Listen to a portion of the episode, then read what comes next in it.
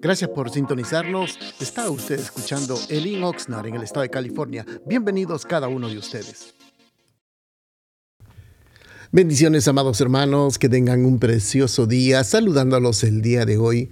Hoy con la ayuda del Señor queremos meditar en un pequeño pensamiento de la palabra y qué mejor abrir la Biblia y para ello, si usted tiene la Biblia, le invito en 2 de Timoteo el capítulo número 2 y versículo 24 dice la palabra del Señor, porque el siervo del Señor no debe ser amigo de contiendas, sino amable para con todos, apto para enseñar, sufrido, debe corregir con mansedumbre a los que se oponen, por si quizá Dios le conceda que se arrepientan para conocer la verdad.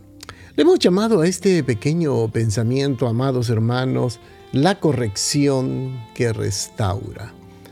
Para todos nosotros eh, tenemos esa tendencia, amados hermanos, de siempre inclinarnos o desviarnos cuando vamos en un camino, sea a la derecha o a la izquierda. Es una tendencia natural de todas las personas que, que caminamos, andamos, inclinaciones por una, por una cosa o por otra cosa.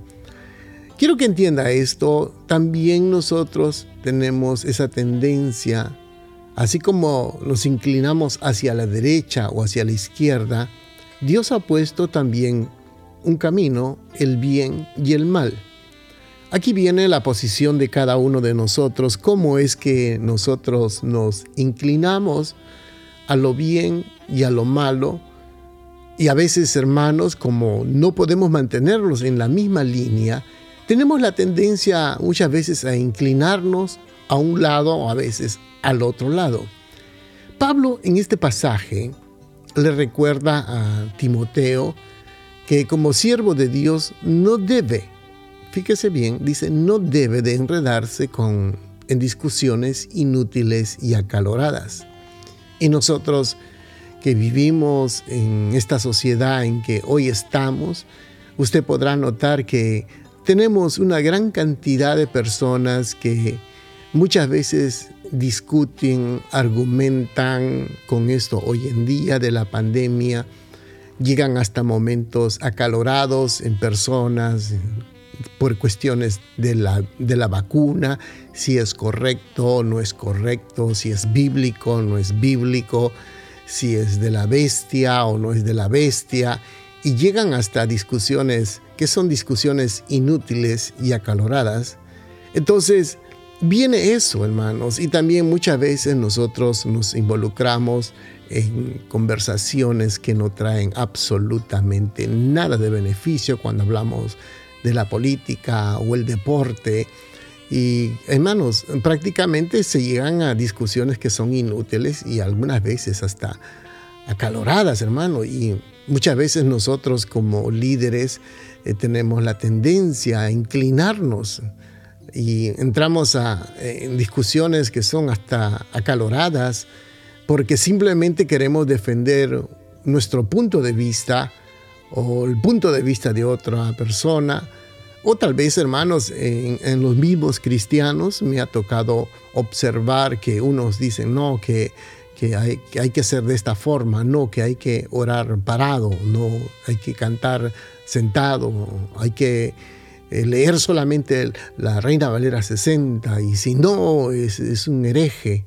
Y una serie de situaciones y entrar en ese tipo de discusiones que no lleva a ningún momento y hasta llega un momento de sentirse ah, enojado y alterado en cosas que no deberíamos de nosotros, con los creyentes, estar enredados.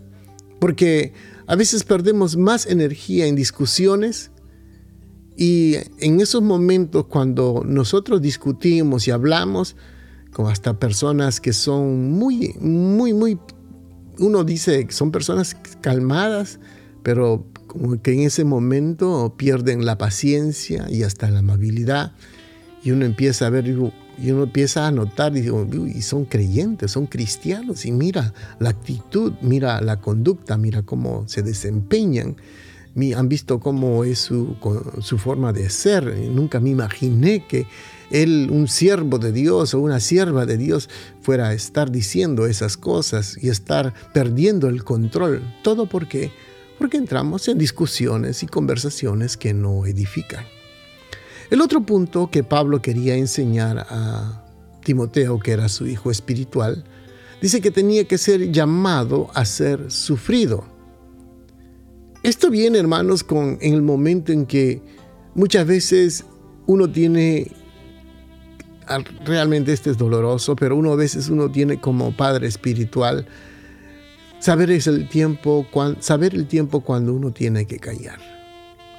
Porque muchas veces uno, eh, uno como padre espiritual, eh, uno es nuestra responsabilidad de advertir y exhortar a los hijos espirituales de la importancia, por ejemplo, de la búsqueda, de la oración, de la lectura. Y uno, hermanos, anhela que todos los hermanos y los hijos espirituales crezcan, maduren, aprendan a servir, sean prósperos materialmente, económicamente, espiritualmente, que haya paz en el hogar, que no sean tentados. Y uno los insta constantemente la necesidad de orar, la necesidad de congregarse, la necesidad de buscar de Dios, la necesidad de leer, la necesidad de estar siempre en comunión con el Señor.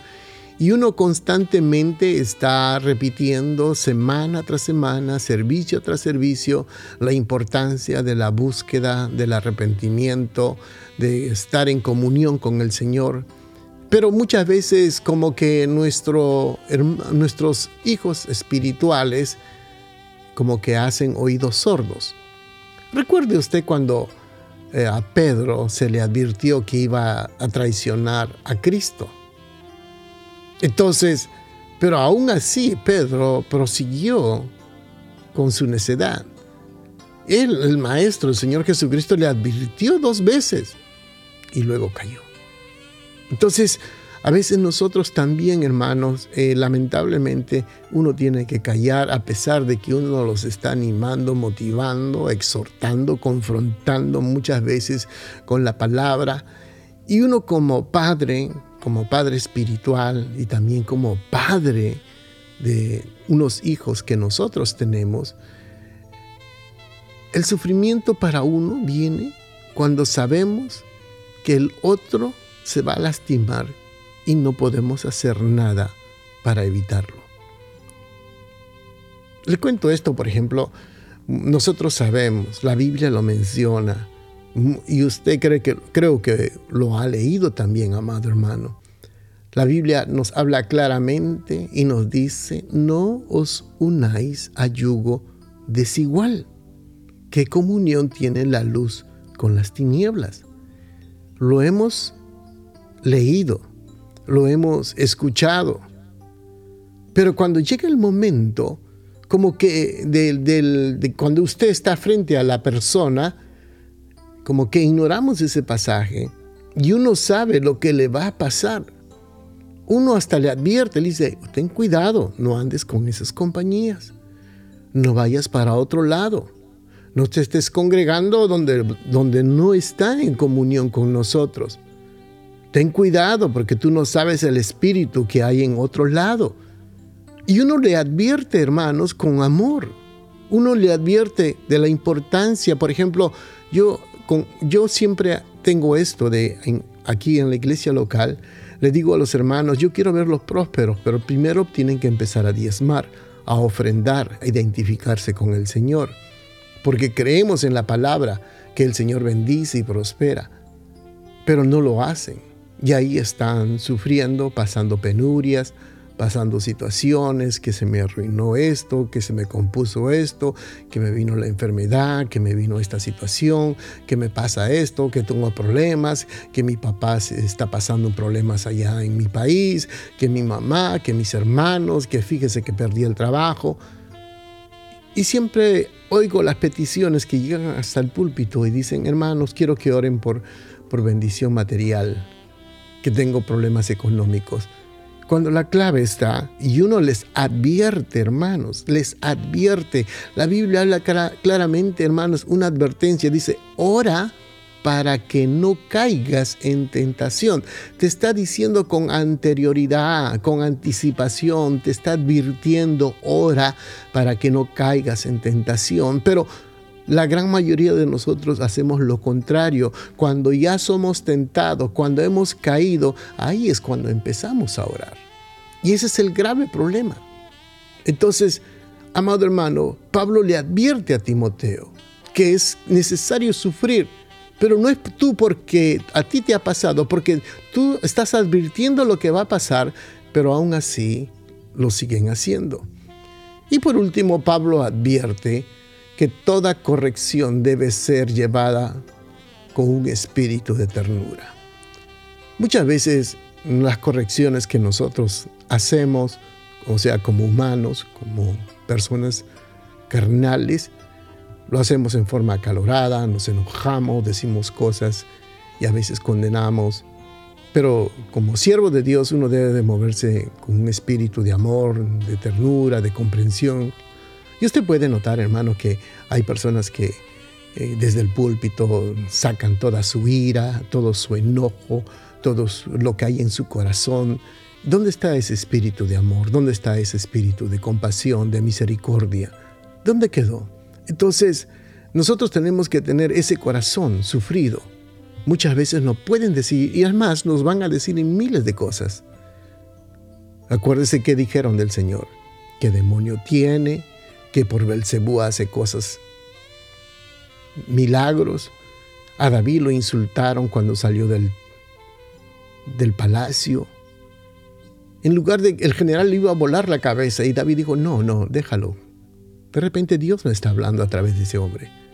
Entonces uno tiene que tener un espíritu de, de hermanos, de sufrir, de tener paciencia, de ser misericordioso con las personas. No a todas las personas le caemos bien, como dicen por ahí. Muchas veces van a hablar de nosotros, nos van a criticar, nos van a señalar. Pero ¿cómo es nuestra actitud? ¿Es nuestro comportamiento correcto? ¿Qué es lo que revela nuestro corazón? Entonces nosotros somos las personas que tenemos que aplicar. Yo, yo no hablo de las otras personas, hablamos de usted y yo, que tenemos que tener un espíritu de mansedumbre para poder corregir. Así que amados hermanos, bendiciones, que tengan un precioso día. Gracias por estar pendientes de nuestra programación y lo invitamos que nos visite a uno de nuestros servicios los días viernes a las 7 de la noche y domingos a las 5 de la tarde. La dirección de nuestro local está ubicado en el 555 al sur de la calle A en la ciudad de Oxnard, en el corazón de Oxnard, y será un placer poder saludarlo. Y también le pedimos de que si usted puede seguirnos de nuestras actividades en Facebook o Instagram, bajo el link Oxnard será una bendición y para mayor información puede usted llamarnos al área 805-991-6030. Bendiciones.